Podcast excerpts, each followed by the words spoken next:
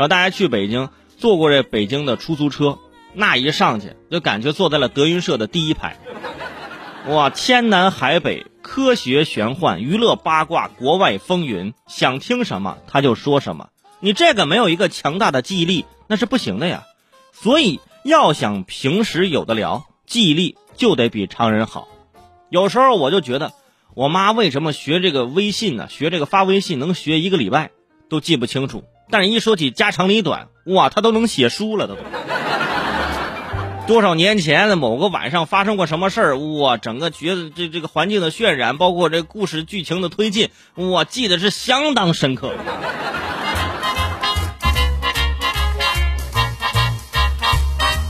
所以这个时候你会发现记忆力真的很重要啊！在过去这段时间，唐大爷接触了谁，去过什么地方，这个呢，就是对这个我们这个防控疫情的都是非常大的帮助。所以这时候的记忆力很关键，哎，所以说平常呢，你们也别没事啊，就是记一些乱七八糟的东西，哎，记点这个是吧？平常去了哪儿，吃了什么，是不是见了什么人，哎，记一记这个都挺好的。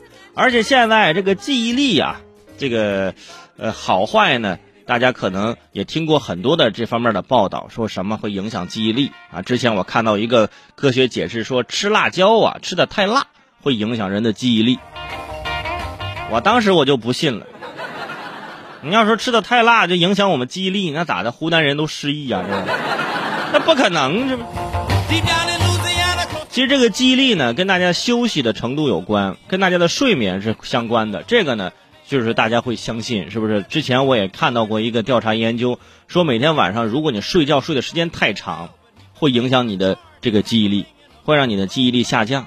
你看，睡得太短也不行，睡得太长也不行，咋的？我每天我得掐着点儿睡，是吧？之前的研究报告说，每天晚上睡九个小时的人，这记忆力和语言能力有明显下降，啊，这也是阿尔兹海默症等痴呆症的这个早期症状。说他们研究调查了这五千多名。这个四十五岁到七十五岁的这个美国人，这七年的睡眠情况，结果发现说每天晚上睡九小时的人群啊，他们的认知全面下降，学习能力下降百分之二十二，语言流利度下降百分之二十，记忆力下降了百分之十三。其实当时我看到这个研究的时候，我就想问一问，是不是他们还没有睡醒啊？你让他们醒盹儿之后，你再问问题。我是觉得睡眠不够会非常影响我的记忆力。比如说前一天晚上就就睡两三个小时，第二天一天浑浑噩噩的，就迷迷糊糊的，什么事都记不住，这很正常。如果前一天我睡眠非常的充足，第二天我生龙活虎，真的那肯定记得又很清楚，对不对？所以这个科学没法解释。